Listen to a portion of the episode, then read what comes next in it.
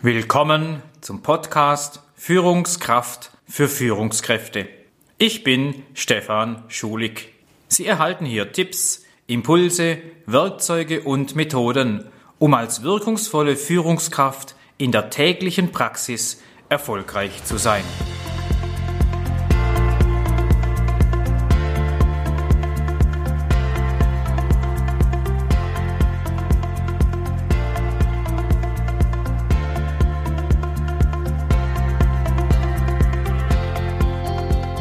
Es ist Montagmorgen, Wochenende ist vorbei. Die Mitarbeiter trudeln nach und nach ins Büro rein, in die Produktion, in den Vertriebsinnendienst. Einer davon kommt in mein Büro. Er sieht es nicht gerade frisch aus. Er wirkt ein bisschen müde, eher träge. Meine Vermutung liegt nahe, hm, der hatte wohl ein anstrengendes, vielleicht sogar ein feuchtfröhliches Wochenende hinter sich. Ich denke weiter, kommt bestimmt zur Arbeit, um sich ein bisschen zu erholen. Und genau dieser Mitarbeiter, mein Mitarbeiter, sagt zu mir, Hallo, morgen Chef, bitte motivier mich mal. Situation klar? Situation übertrieben? Sie entscheiden. Zugegeben, die Wahrscheinlichkeit ist nicht ganz so groß, dass wenn ein Mitarbeiter tatsächlich unmotiviert zum Wochenstart kommt, mir das auch noch ganz ehrlich ins Gesicht sagt und das ganz ungeschmickt mitteilt. Aber mal Hand aufs Herz. Gehen Sie in Gedanken durch Ihre Mitarbeiter rein am Montagmorgen. Wie viele davon sind hochmotiviert, ihre Arbeit zu machen? Alle? 90 Prozent? Weniger? In meinem dritten Podcast mit dem Titel Hemmnisse von Führung habe ich unter anderem propagiert, dass Führungskräfte Mitarbeiter gar nicht motivieren können. Ganz im Gegenteil. Ich habe sogar gesagt, es hemmt uns, wenn wir meinen, das tun zu müssen. Nee, wir können keine Mitarbeiter motivieren. Sie finden das in dem Podcast auf der schuligmanagement.de äh, Seite unter der Rubrik Hemmnisse der guten Führung. Da ist die Folge 3. Also zurück zu meiner Situation. Ich schicke meinen Mitarbeiter, der mich aufgefordert hat, ihn zu motivieren, wieder fort. Ja, das tue ich. Aber ich tue auch noch was anderes. Ich frage mich, da ich ihn nicht direkt Motivation anordnen kann, was hätte ich als Führungskraft tun sollen, damit er von sich aus motiviert zur Arbeit kommt? Habe ich was vergessen zu machen? Klar, sollte er tatsächlich am Wochenende was getrunken haben, möglicherweise nützen auch manche Tipps nicht wirklich was. Aber im Grundsatz kann ich nur sagen, Mitarbeitermotivation funktioniert nicht von außen per Befehl und Gehorsam. Und spätestens nach unserem Mitarbeitergespräch sollte uns das alles auch als Führungskraft klar sein. Mitarbeitermotivation kommt von innen, intrinsisch, und um das zu erreichen, habe ich meinen Podcast in diese Richtung hier orientiert. Erster Tipp für Thema Mitarbeitermotivation. Unser Mitarbeiter ist motiviert, wenn er sinnvolle Ziele hat. Diese sind aus der Unternehmensvision oder gerne auch aus der Abteilungsvision abgeleitet. Daraus lässt sich die Sinnhaftigkeit der Ziele und Aufgaben herleiten, ist wichtig. Entweder ist das Ziel klar formuliert oder der Mitarbeiter kann aufgrund seiner, seines hohen Reifegrades die dazu passenden Aufgaben entwickeln und selbst umsetzen. Oder er hat von seinem Vorgesetzten eine klare Aufgabenstellung erhalten, so mit allem drum und dran. Und wenn die Führungskraft die Augenfarbe seines Mitarbeiters kennt, und damit weiß, wo er gut ist, was er gerne macht, dann läuft es schon fast von selbst mit dieser Mitarbeitermotivation.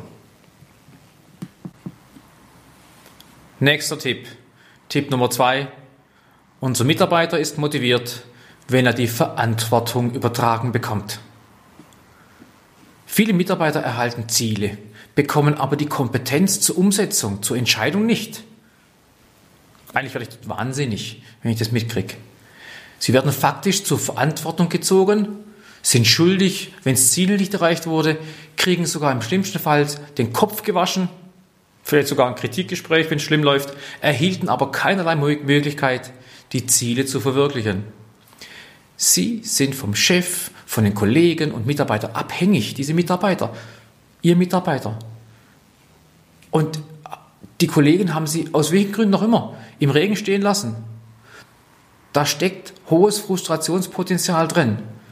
Denn die Verantwortung wurde nicht übertragen und die Kompetenz nicht klar geregelt.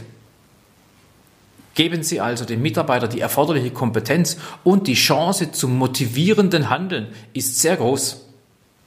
Gute Mitarbeiter werden Sie nicht enttäuschen wollen, wenn Sie die Verantwortung übertragen bekommen. Da steckt wirklich Motivationspower dahinter.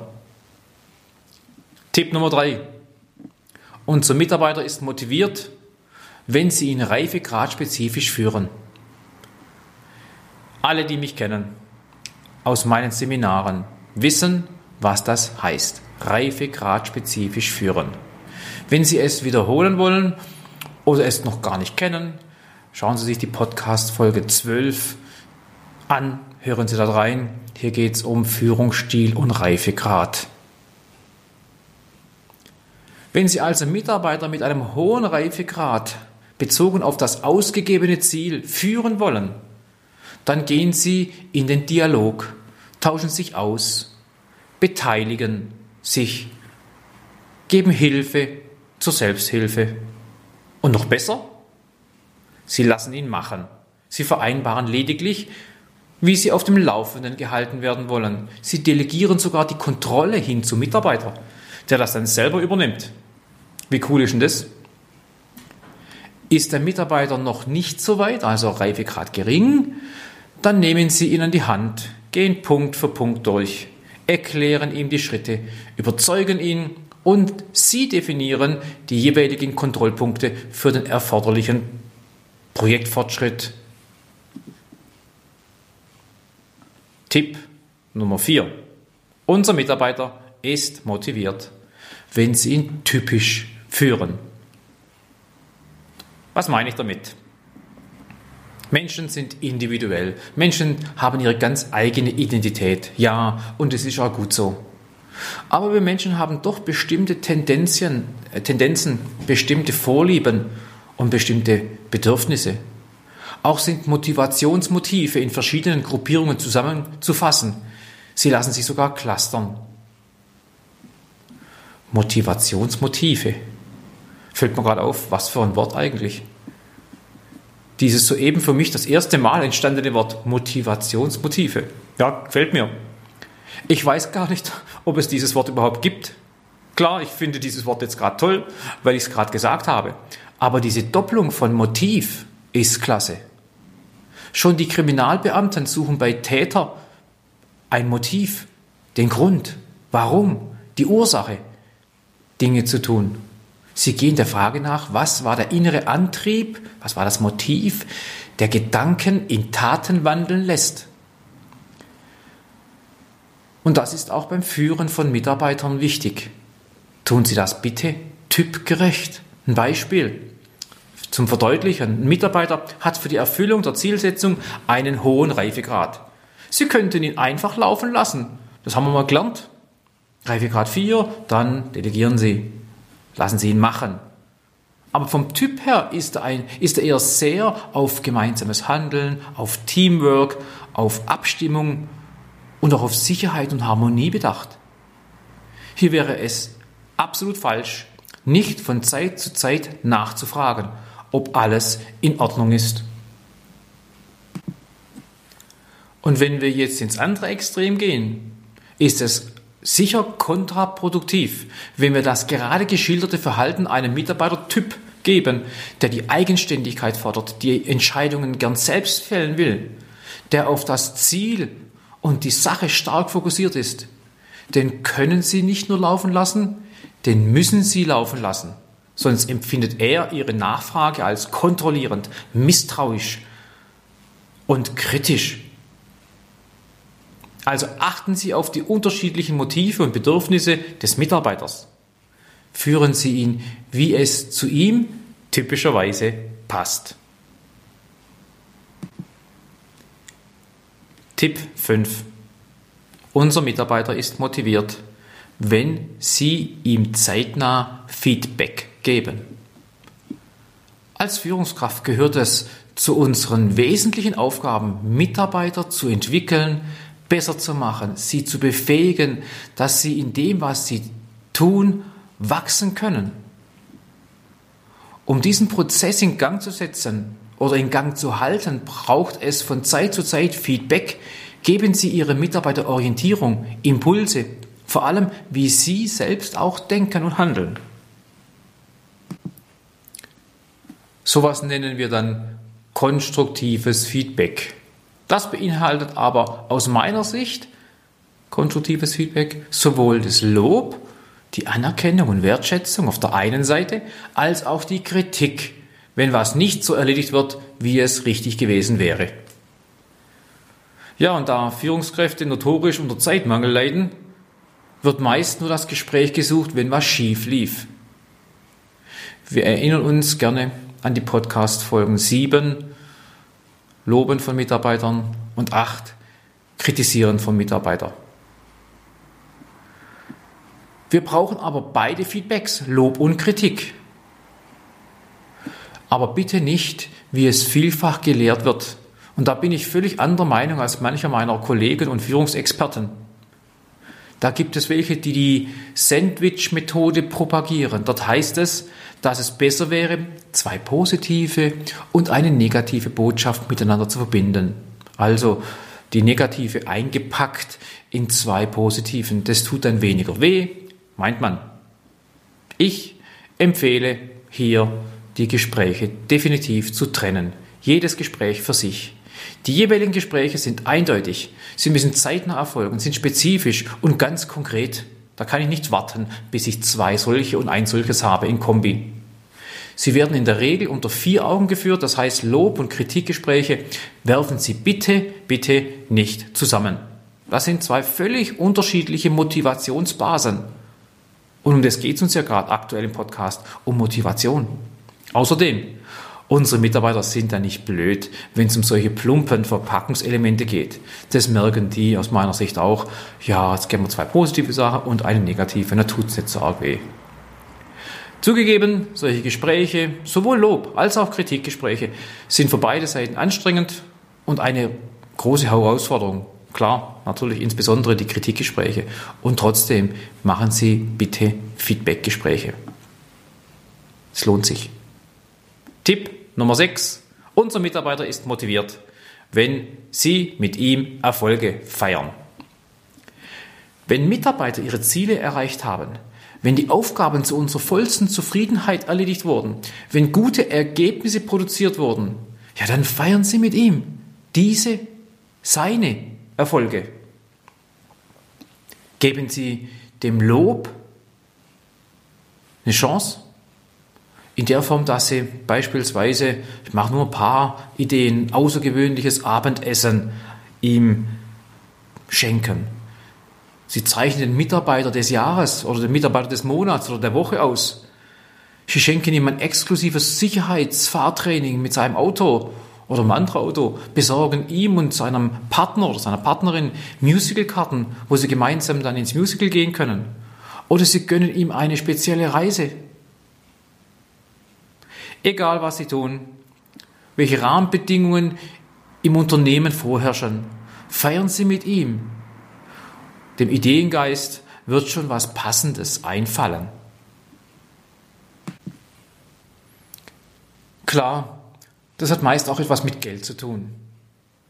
Aber Geld war bislang in den ersten sechs Tipps nicht mit dabei. Ich weiß, es kostet was. Aber es ist nicht so gemeint. Die Botschaft soll eine andere sein. Das Geldkosten ist ein Nebenproblem. Wir schätzen aber seine Leistung. Wir geben damit unsere Anerkennung preis. Wir haben uns mit ihm beschäftigt, sogar individuell, um das Passende auszuwählen. Und liebe Personaler unter Ihnen, Sie werden es mir doch bitte verzeihen, dass wir nicht jetzt gleich über den geldwerten Vorteil oder über Pauschalversteuerung und so weiter reden. Das steht für mich auf einem anderen Blatt. Hier geht es um angemessenen Erfolg, den es zu feiern gilt.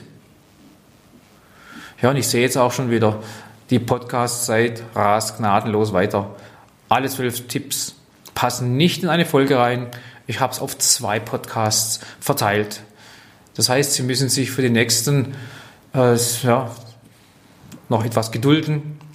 Hier nochmals die ersten sechs zusammengefasst.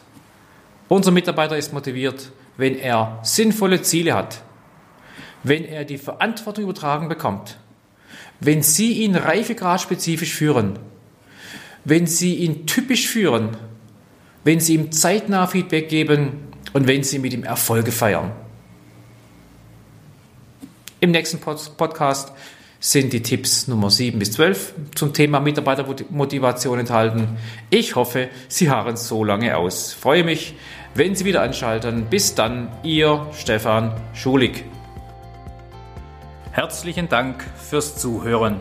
Viel Erfolg beim Umsetzen. Ich freue mich, wenn Sie das nächste Mal wieder mit dabei sind. Es grüßt Sie Ihr Stefan Schulig. Und wenn Sie Ihre Führungssinne mal wieder intensiv schärfen lassen wollen, kommen Sie zur Schulig Managementberatung, meiner zertifizierten Bildungseinrichtung, die sich seit Jahren auf das Thema Aus- und Weiterbildung von Menschen mit Personalverantwortung konzentriert. Schauen Sie sich um auf www.schulig-management.de und lassen Sie sich von meinem gleichnamigen Führungsworkshop Führungskraft für Führungskräfte inspirieren. Acht Tage über drei Monate verteilt in drei Modulen volle Führungskraft. Eine Investition, die sich für Sie und Ihre Mitarbeiter auszahlen wird.